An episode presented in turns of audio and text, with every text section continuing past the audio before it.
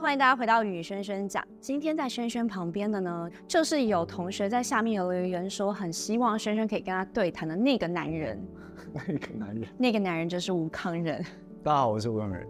我我真的觉得很有趣，因为我第一集是访问周开莲，就是一个很厉害的雅虎的第一个台湾亚太区总裁，然后就有人在下面留言说，好希望我可以跟吴康仁来一场对谈。为什么？因为大家认识你都是透过角色，然后你每一个角色都显得一眼的栩栩如生，栩栩如生到我觉得会有很多人好奇，那康仁到底是个什么样子的人？退下演员的身份，似乎其实我跟大家真的没什么，没什么不一样。也会因为事业可能没有进展而失意沮丧吗？事业倒还好，因为蛮事业都很有掌握。事业可能是因为我自己也没有经纪人，所以因为没有经纪人这个状态，会导致我比较简单一点。虽然虽然还是会看到很多我的新闻，可是多半有些新闻也未必是我自己去发的，或者是跟记者有真的有做到什么采访。但其实也无妨，比如说帮戏宣传也好啊，至少有个声量也好。但也许。嗯，我是什么样子，似乎就不是那么重要。我很好奇，为什么会不想要经纪人？大家以为我不需要，但其实我只是没有时间去特别想，因为有一直有工作，或是专心演好戏，然后就是一路下来到现在，还是可以找我。哎，我的天！就 如果有想要应征或者想要当慷仁的经纪人，请帮我在下面留言。很多很多很多演员的要求其实是没错，这个。有经纪人的时候，可以聊得非常的细节，比如说我连工作的时数、任何出席的条件，甚至我的服装，还有整体的样貌，甚至是出去的照片，其实都是可以控制。可是因为我做不到那么多事情，感觉好像就简单一点就好，让只要不要太夸张的事情，我其实都不会太介意。我刚刚有一种很像。周伯通的感觉，你说那个左手画圆，对对对，左手画圆，右手画圈的那个，就是我。我刚刚突然也很像周伯通，就是他是一个很专注在自己想做的事情上，然后很自意，然后很自由。可是自由还是取决于在自己人生或是角色定位上的一个问题。因为我只是一个演员嘛，因为演好戏才会有商业代言，甚至是。你说的其他人来找我演戏，所以感觉其实相对来说很单纯。康仁哥，你刚刚说我只是一个演员，嗯，可是你的演员的所有的角色都会让我们感觉到你好像不只是一个演员。那我那我还有什么？我还是什么？举例来说好了，就是《富都青年》，我想所有看过这个电影的人，嗯，包含我自己在内，我觉得看完电影第一个就是哇，影帝，影帝。会有这种感觉，或者是有这种期许？嗯，其实年纪轻的时候，对于身份认同还有自己的定位，会有很需要人家的鼓励跟别人的声音。大家都是喜欢被称赞的，那那种称赞的背后是不断的肯定自己，你是好的，你是值得被注意的，或是你所做的事情是。被看见的，我理解我自己，那我用我的方式去做到我能做到的表演，甚至是想呈现的东西，所以我觉得那都是不断的累积出来的结果，才会到现在这个样子。对于你来说，有没有影帝不重要了吗？我一直觉得金马奖啊，或是很多奖项的东西，你说出来以后，其实像小时候，如果你说，或是有听过曾经有人说，你就会笑一下。所以笑一下，是因为你的目标足够大，然后你的梦想其实有点可笑。可是我自己觉得，有时候摆在心里未必不是一件好事。但是因为时间够长，累积的经验够多，并不会人家称赞你什么的时候，你就会说：“哦，原来你有看到这个。”你都都不知道你到底哪里好，哪里不好的时候，其实会有一种哦不可思议的感觉。那那种不可思议的感觉，其实也许是对自己的。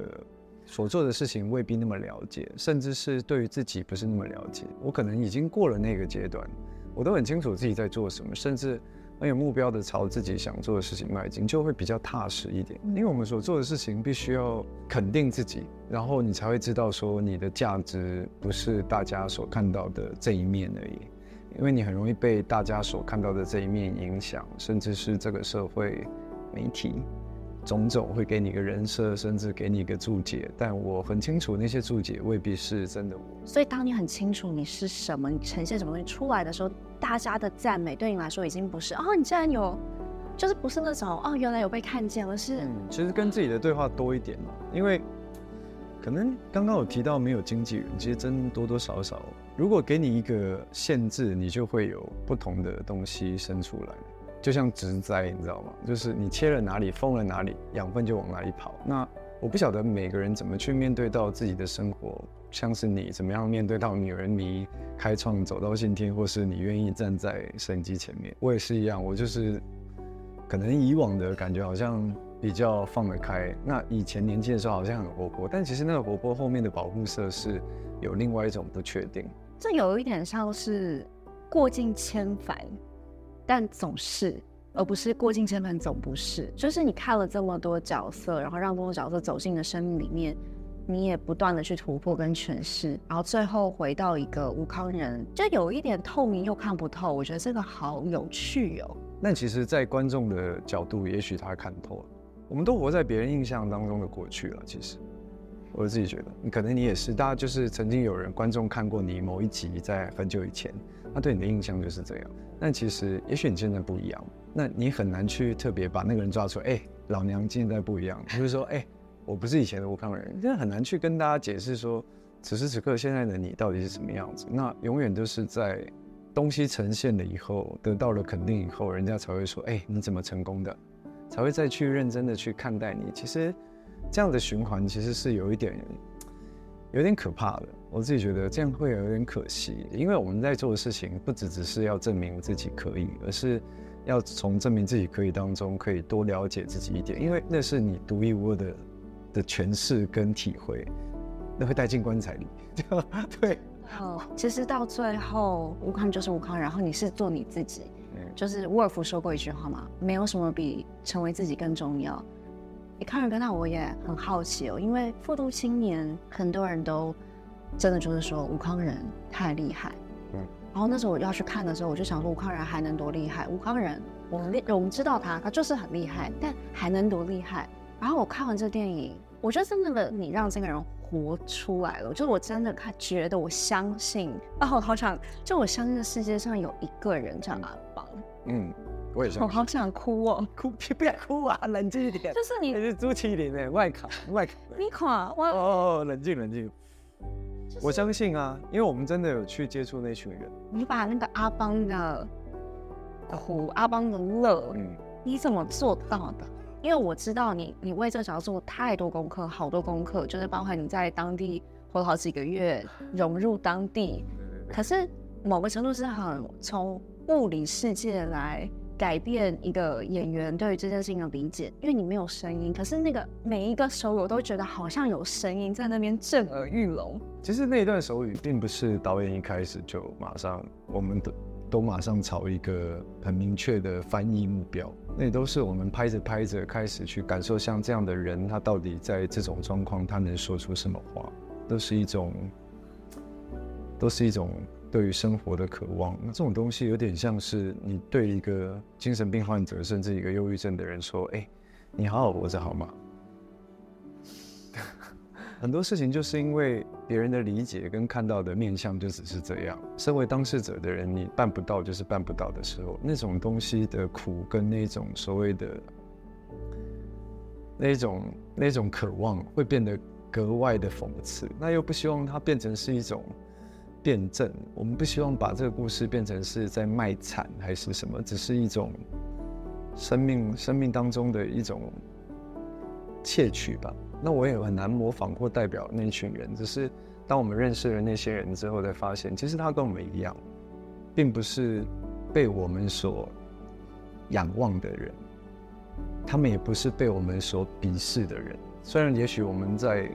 我们的角度看待他们，有一时候的眼光是这样，多多少少，因为我们是有生命经验逻辑，我们会把每个人都上我们的单字点点点，辛苦、克难。但其实说没有，其实是矫情跟虚伪。对，其实多多少少还是有有个分类。但其实我认识他们以后，他们的视野不是这样子看我们的，他们其实是这样子。甚至是不对不对我们观望。因为当你退而求其次，你没有办法拥有的时候，他们活出自己的生命力的时候，必须要有自己的样子。原来他们的渴望跟我们一般人一样，所以那种才是我去马来西亚得到一个最大的冲击。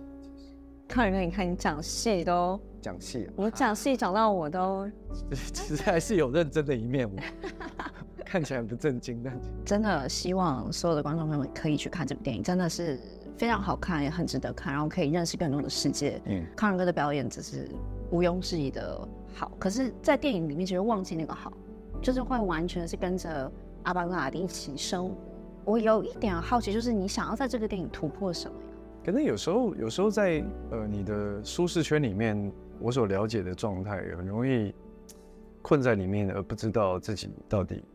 还可以做出什么样的表演？那所以那时候说离开台湾去马来西亚，其实对我来说就是一个很大的吸引力，因为你对于不同国籍的人会有更同不同的想象，然后你直到你见到他们，才发现原来平常我们所理解的义工跟我我们看到的义工是不同的时候，就更衍生出我们在开拍前前置作业的时候，阿邦阿邦不同的生命力啊。那比如说我们杀了一只鸡，有时候。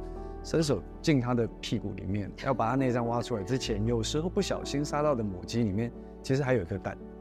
有时候啊，还没生出来的蛋，但已经快差不多了。但那颗蛋就是 OK 的嘛。然后那些移工就会把那些蛋当场吃掉，要么就是慢慢收集，带成一几颗，然后回到家回去煮。等于说阿邦一开始的那个戏就是变成说，我们我们给邻居朋友，那不是导演设定，那等于是都是我们去田野调查做出的累积，就是。真实的状况就是这样，这些拍戏好玩的地方，就有很多出乎意料的事情会在电影的魔幻时刻里面出现。那你接下来还会有想要挑战的角色吗？或者是故事？每个阶段性会演不一样的戏啊。那也许以往四十岁以前的阶段，可能表演比较外放，然后比较，因为我很清楚自己对于表演。自我认定的脉络，但可能人家说，哎，他怎么那么夸张啊什么？但没有关系，其实因为自己很清楚自己的定位，其实心里还是有多多少少有点叛逆。你越不要我这么做，我越想做，因为我总觉得创造自己的特别，一定不可能不要因为别人的批评而做改变。到罗马的路总是会有不同的路，你一定要坚持。有时候你不坚持，很容易就会四不像，或是找不到自己人生的方向。如果你很清楚，也许你有从当中获取到一点点能量，就朝那个方向走。那有时候也是很茫然，但是总是想先去了再说。就像去马来西亚拍戏一样，就是一种不知名的状态去做体验。所以你说以后会有什么戏？我觉得一定会有，那一定会继续犯错。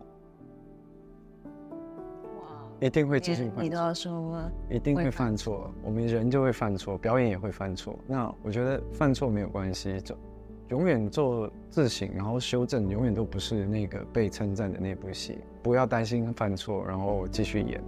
然后其他的东西，我觉得如果说兼职，我们就把演员工作放掉；或者是做其他的开发，我们就把演员工作放掉，似乎就会简单一点。就是你刚刚讲到，其实，在演戏的这个路上，可能会犯错。可是因为变成一个作品的时候，无论是戏剧还是电影，它就会永远的存在在那里。可能我自己在录制与宣讲，我发现影像这件事情真的是就是一步错步步错，然后它背后有这么多的幕后工作人员来让这个作品可以呈现出来。所以要怎么去原谅自己，或者跟自己的错或自己的笨拙和解，这也是有趣的地方。因为如果你停下来啊。你的错就在那，就结束了。你可以理解吗？就是如果你不继续往前走，你的错就会停留在去年的那部片、前年的那部片。那个错到底是谁给你？我们那个搞清楚，那个错到底是因为别人说：“哎，你演的好差，吴康仁。”哇，吴康仁演来演去都是那个样子。但如果你停在那里之后，你就不会有下一部戏，你也不会有未来了。然后你就停留在那个点、那个时间，结束。演员都是活在过去的骗子嘛，所以我们不要去面对到过去的这一切。然后你如果可以很清楚的知道，我就算演得很出来没关系，但是我就是要演到一个极致，那那种东西就会做一个，我觉得人生就会做一个反弹。那种反弹是你千丝万缕，你经历过这么多这么多事件之后，那是很自然就回到你身上，就是你最终可能会生出，就像那棵树一样，你封住了我一个地方，我自然会生出另外的枝叶，那你的人生就会持续往下走。所以犯错没关系，那影像也没关系，这就是。有趣的地方嘛，就是很知名的人也会有演得很差的时候。刘德华也是有很多不好的、不太 OK 的影像流出来了。就是以前就这个就是人的成长。如果最终你又得到了一个很好的成绩单，然后再把这些所有东西摊开来看，你觉得这很美？这很美，这样很美啊！哇，谢谢谢谢康仁哥，我非常喜欢跟康仁哥对话，因为我发现康仁哥是非常有智慧。而且他的这个智慧是在从做自己跟建立自己开始，感觉康仁哥很像一条河流，这条河流你是一直在往前往前进，然后你的每一个现在其实都是过去所有经过的痕迹所累积的，时而可能有很多小碎石，但是你知道你自己要往哪里去前进，嗯我觉得这是很难得。也很也很辛苦的路，但作为一个演员，我想吴康仁会不断的用他的作品一步又一步的来跟我们说话，来让我们看见现在的吴康仁。宇轩讲非常开心有你的参与，希望你可以订阅、追踪、留言。如果你很喜欢康仁哥跟我们的对谈，也欢迎你告诉我们，一起支持康仁的最新的电影《富都青年》。谢谢谢谢。